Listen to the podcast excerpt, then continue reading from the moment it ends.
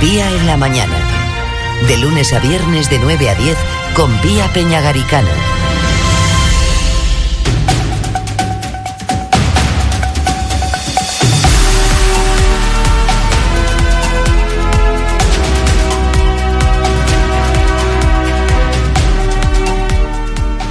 A pesar del llamamiento reiterado de las autoridades apelando a la responsabilidad individual para cumplir con los protocolos COVID, lo cierto es que en esta Semana Santa las fiestas han seguido sucediéndose y también las denuncias. La Policía Local de La Oliva, en colaboración con la Policía Autonómica y también la Guardia Civil, intervenía en 53 actuaciones en fiestas ilegales, en domicilios, en lugares privados en el municipio de La Oliva.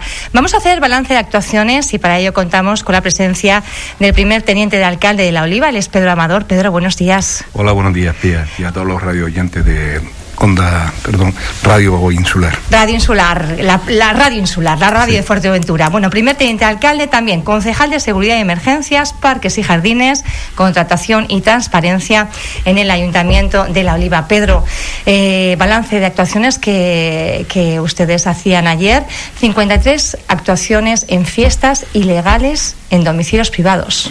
Sí, era un tema ya en una reunión que tuvimos en el Cabildo antes de la Semana Santa, en la que fui como representante del Ayuntamiento de La Oliva, ya el presidente del Cabildo, don Sergio Lloré, había advertido de que tuviéramos cuidado con la asistencia a las villas o a las viviendas vacacionales, que era podía ser un foco de contagio. Eh, en ese sentido, el ayuntamiento, bueno, eh, tomó medidas como puede ser la solicitud, que ya la alcaldesa lo, lo, dio en su día, la solicitud de la intervención de la Policía Canaria, se adoptaron medidas acerca de la Policía Local para aumentar el control de los, estos lugares e incluso las zonas de máxima afluencia de público.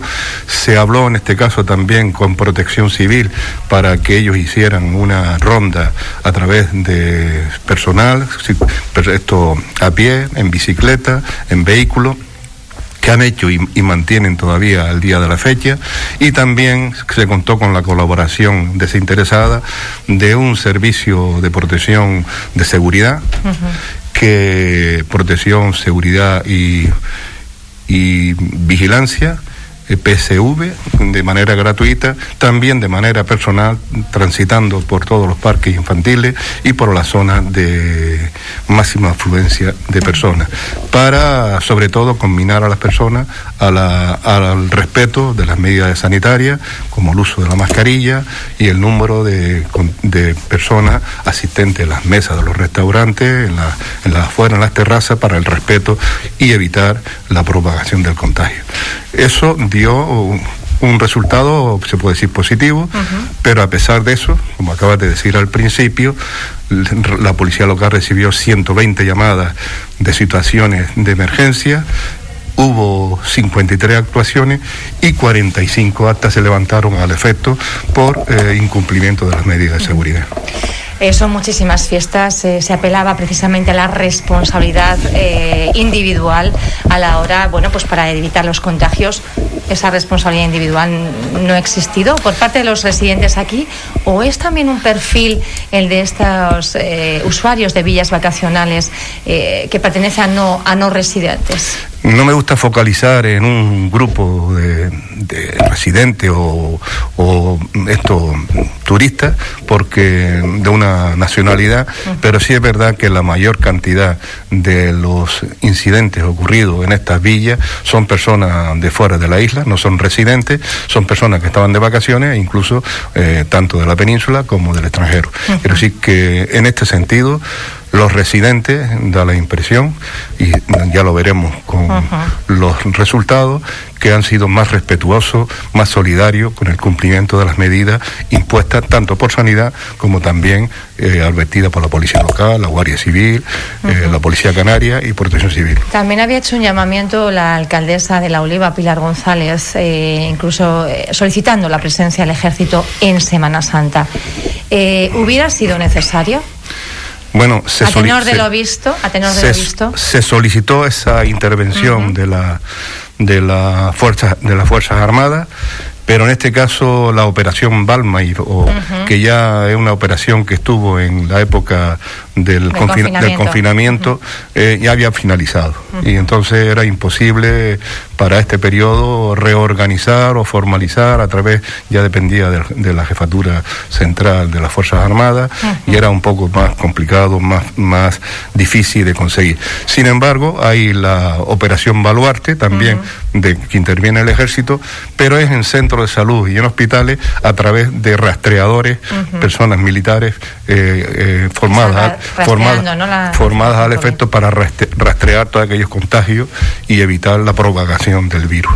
Esa sí, o la operación Baluarte sí están vigente, pero la otra, la, la operación Balbais para para intervenir las Fuerzas Armadas en la presencia pública, esa no, no, no fue posible. Eh, sabiendo que uno de los focos principales, por lo menos en el municipio de La Oliva, está precisamente en las viviendas vacacionales, es cierto que el presidente Sergio Lloret anunciaba en los días previos que iban a realizar una campaña de información y concienciación dirigida precisamente a este sector. Yo no sé si no dio tiempo, quizá no se ha llevado a cabo, no sé qué Yo no, no vi que diera tiempo. Porque nosotros tuvimos una reunión de una junta que convocó el Cabildo a todos los ayuntamientos de la isla para a todos los representantes municipales para que expusieran la problemática existente con la llegada de la Semana Santa. Se habló en esa intervención también de la posibilidad de solicitar la colaboración del Ejército y de la Policía Canaria. Al final solamente resultó la Policía Canaria.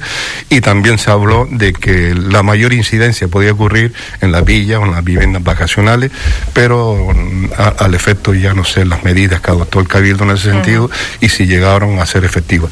En principio, lo que sí es verdad es que la Policía Local, a través de la encomienda que le hizo la alcaldesa, intervino en 120 actuaciones al efecto, llamadas que hicieron y dando resultados de las 53 actuaciones y, 45 actas levantadas. 120 llamadas que son precisamente de los propios vecinos que están denunciando cuando están, bueno, pues escuchando ruidos, ven eh, mucha gente sin respetar normas ni, ni aforos y son los propios ciudadanos los que están llamando a la que están llamando.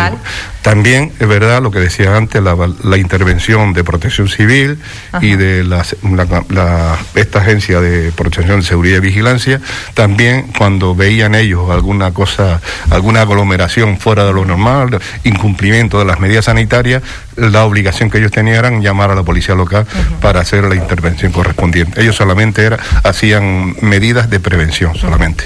Hay mucho temor, Pedro, a lo que se denomina ya la cuarta ola, ¿no? Eh, todos pendientes ahora de los datos de, sanidad para ver si...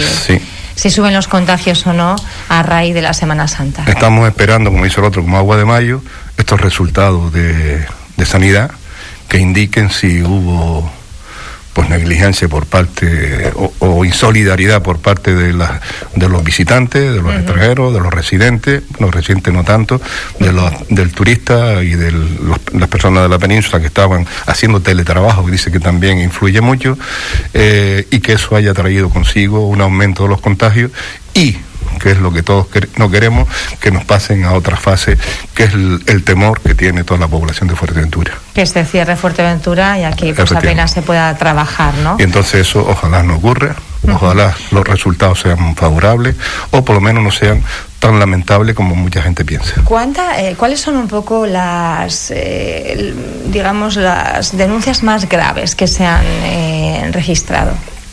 Son las más graves que yo sepa, este es un conocimiento que tengo yo, son las realizadas en la villa y en, la, en las viviendas vacacionales. En los centros, en Coralejo ha habido masificación en algunas zonas, pero bueno, en, en, hechos, en horas puntuales, pero también se han controlado a través de denuncias llevadas al efecto. Eh, ahí, ahí también ha habido muchos extranjeros, muchos extranjeros que no han respetado ni la separación interpersonal, no han respetado ni la reunión de, de en, los, en los locales y no han respetado tampoco algunos de ellos ni la hora de de regreso a casa, ni tampoco... Los toques de queda también... Eh, ni, ni, el uso de mascarilla. ¿Han tenido también problemas eh, establecimientos? Escuchábamos a algunos restaurantes que decían que les era casi imposible eh, hacer que la clientela saliera, ¿no?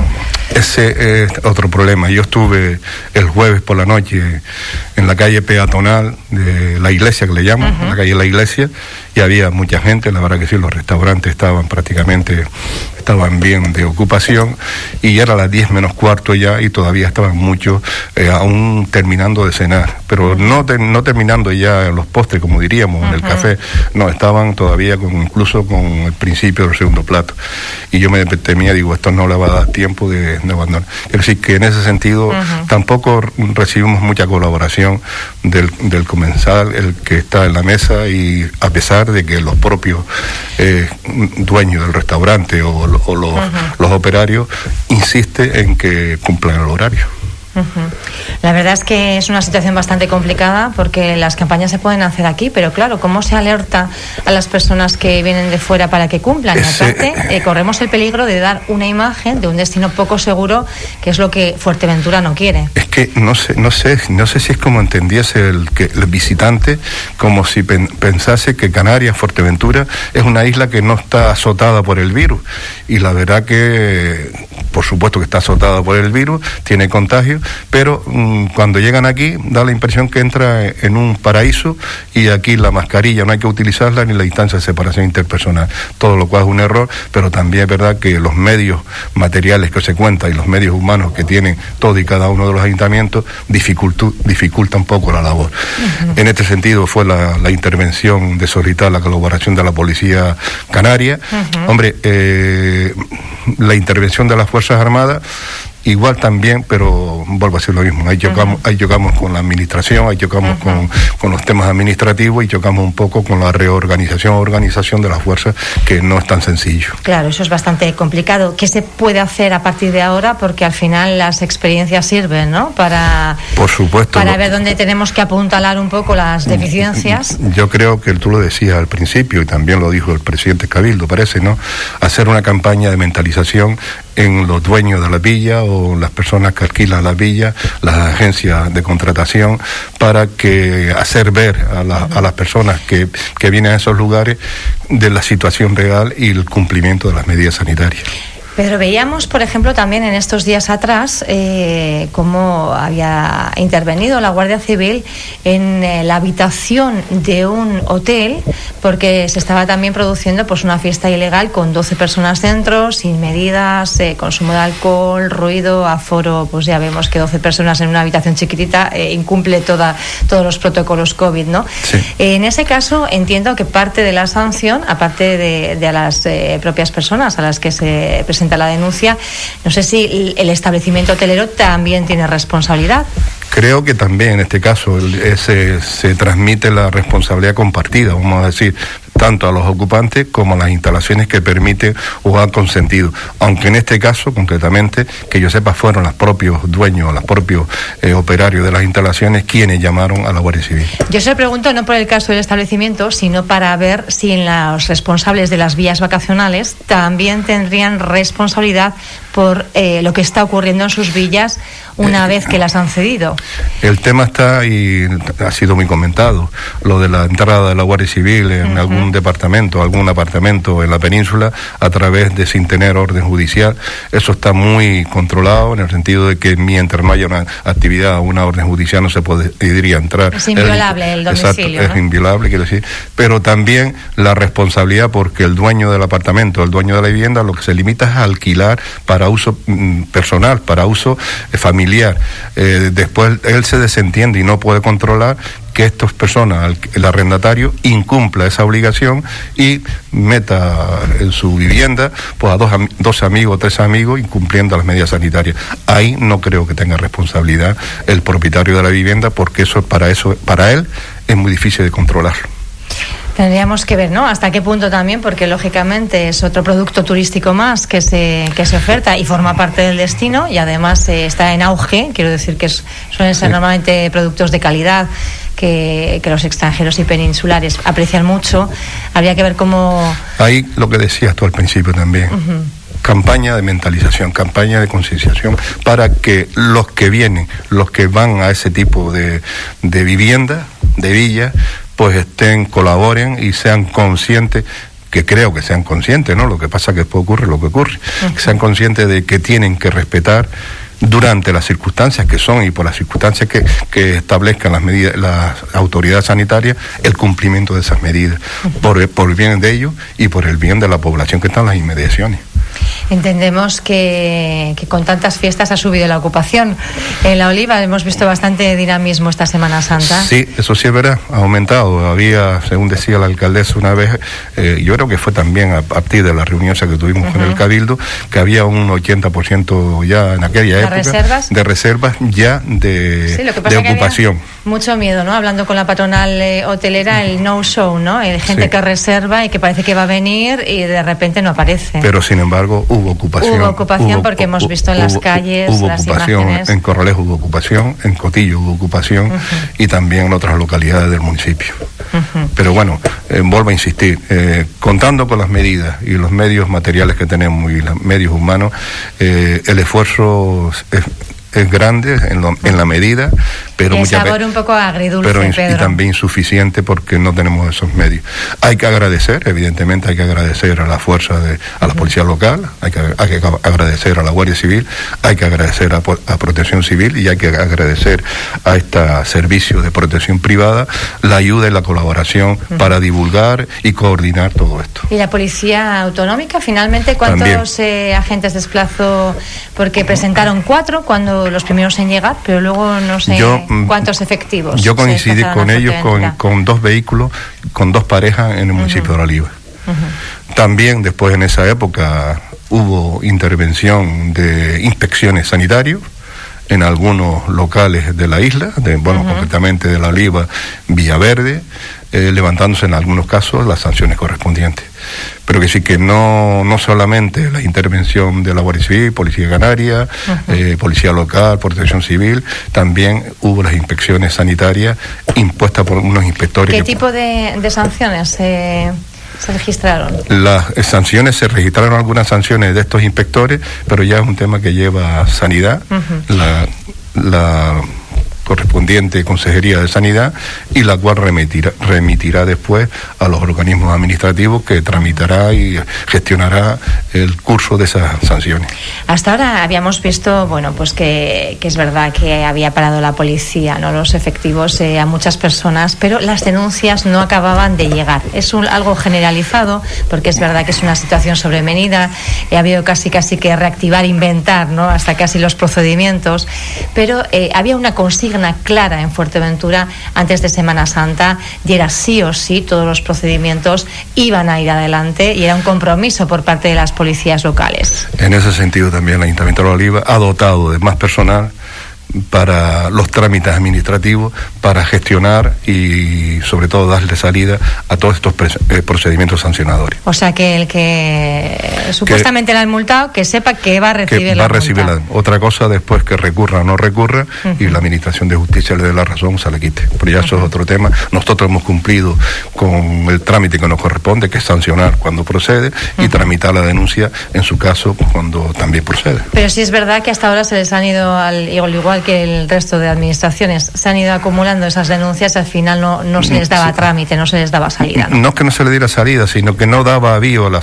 para dar salida a todas las denuncias. Y muchas veces encontrábamos eh, también dificultad para la notificación de las mismas. Pero bueno, eso ha tratado de solucionarse porque muchos son no son residentes en la isla y entonces eso dilata un poco más el procedimiento. Más cuestiones. Eh, Pedro, La Oliva es, eh, yo creo que el único municipio de Fuerteventura que, cuyas instalaciones deportivas no, no se han cerrado, continúan abiertas. ¿Cómo es esto? Sí, eso, la verdad que cuando se dictó la orden de pasar la fase tercera, eh, una de las normas que, trae, que, que, se imponía era el cierre de las instalaciones deportivas. El, Ayuntamiento de La Oliva y concretamente la Concejalía de Deporte, pues mm, no es que desobedeciera a esta orden ni, ni la incumpliera, solamente es que ellos se pusieron en contacto con Sanidad y le dijeron que ellos tenían los planes de prevención y contagio redactados y así se los facilitaron planes de prevención y contingencia a esto que regulan la entrada en los establecimientos deportivos el aforo, que regula el control de la temperatura, que, regula el control de, uso de la mascarilla. Quiero decir que Y en ese sentido, eh, Sanidad pues dio el visto bueno. No solamente dio el visto bueno, y esto fue una gestión tanto de la Concejalía de Cultura y la Concejalía de Deporte del Ayuntamiento de Oliva, quienes de sus partidas correspondientes eh, contrataron la redacción de estos planes de prevención y contingencia, sino que también se encargó a una empresa que diariamente, diariamente realizaba controles en las instalaciones deportivas y en las instalaciones culturales, donde eh, controlaban si efectivamente se va a cumplimiento a todas y cada una de las medidas eh, establecidas en esos planes de prevención y contingencia.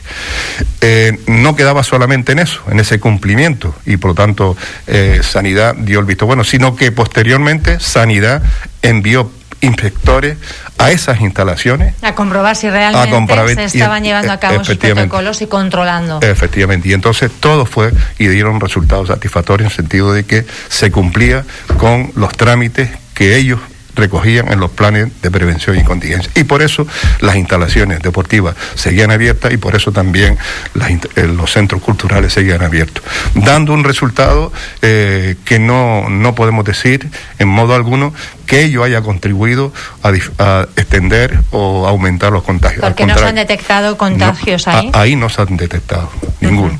Y la verdad, como dice el otro, el deporte es salud el deporte de salud, pero bueno, son ustedes un ejemplo, ¿no? En este en Era el único ayuntamiento de la isla que eso, eh, las instalaciones permanecieron abiertas y los centros culturales, debido principalmente eh, a la posesión de esos planes de prevención y contingencia que regulaba todas las medidas sanitarias impuestas por los sanidad. Entendemos que a no ser que pasemos a fase 4, que ya entiendo que las limitaciones serán eh, ya distintas, ya, extensas, eh, continuarán entonces con todos los centros abiertos y con las instalaciones deportivas abiertas de momento, De momento sí, claro. Hasta que no se dicten nuevas normas, hasta que no diga que pasamos a la cuarta, la cuarta fase, Dios no lo quiera. Que esperemos que no. espero que no. Seguiremos con esa medida. Pedro, se nos va el tiempo. Una última cuestión. ¿Cómo está el tema del abastecimiento de aguas en la oliva? Nos dicen que hay cortes por ahí. Sí, ha habido, bueno, en la oliva concretamente, en el Roque, en el Roque y en el Cotillo. Ha habido en esta Semana Santa por abundancia de, lo que decía tú antes, abundancia de visitantes, tanto en el Cotillo, pero resulta afectado el Roque. Eh, tanto la corporación anterior, la que salió como consecuencia de la moción presentada en su momento, dejó el trazado y lo culminaba el trazado nuevo entre La Oliva, eh, eh Lajares, El Roque y Cotillo. Pero hay un trozo, un trozo de enlace ahí, 650 metros, que no está culminado que es entre el final del roque y el principio del, del, roque, o el principio del roque y el final del roque. Y eso ahí se produce un estrangulamiento del agua. Y consecuencia de este estrangulamiento, no llega con fuerza el agua de los depósitos eh, que están en las áreas que están en la oliva. Al no llegar con fuerza ese el líquido elemento, no se llenan los depósitos y no se recibe agua ni en el roque ni en el cotillo y tienen pues desabastecimiento y han tenido desabastecimiento estos días, eh, concretamente el roque hasta esta mañana me lo han dicho, del sábado hasta hoy en día siguen sin tener agua en su en el suministro de sus casas. Es un problema acuciante, es un problema viejo, es un problema que realmente se ha solucionado la mayor parte del mismo, pero según parece queda... Queda un tramo que corresponde al CAF. Eh, es, el CAF. Aunque también me han dicho que también ese problema que existe ahí es un tema de declaración de expropiación de terreno y ahí ya interviene, el procedimiento interviene, el ayuntamiento, lógicamente. Interviene el ayuntamiento y se genera también un poco más de retraso. y ese habrá sido el problema de que no esté terminada o culminada esa conexión al día de hoy. Aprovechando que tenemos aquí también pregunta a los compañeros, eh, despliegue de la fibra en la oliva, ¿cómo va? ¿Despliegue? De la fibra óptica en la, en la ah, oliva. Va bastante bien, en ese sentido va bastante bien y la gente está muy contenta y ahora mismo está llegando a casi todas las localidades del municipio. Va va a su paso, no con la rapidez que quisiéramos y como debería ser también la vacunación, aparte, pero va, va bien, va bien, gracias a Dios. Estamos contentos con la promoción de instalar la fibra óptica en todos los domicilios y lugares del municipio. Sobre todo ustedes que son eh, un destino de nómadas digitales, ¿no? Necesitan para eh, ya como un recurso. Para teletrabajo es imprescindible la presencia de fibra óptica. Bueno, pues eh, esperemos que vaya mejorando para que la gente se anime a venir a trabajar aquí en el paraíso, ¿verdad? Y también para los que estamos aquí para podernos ir a la playa. decir, y desde allí. El paraíso. El paraíso con mascarilla, Pedro Amador. Con mascarilla. Ojalá mm, pronto nos quitemos la mascarilla, pero de momento hay que respetar el uso y el respeto también cuando estamos la separación. Y en eso tenemos todos y cada uno de nosotros la responsabilidad. responsabilidad. Pedro Amador, un placer como siempre. Gracias. Gracias.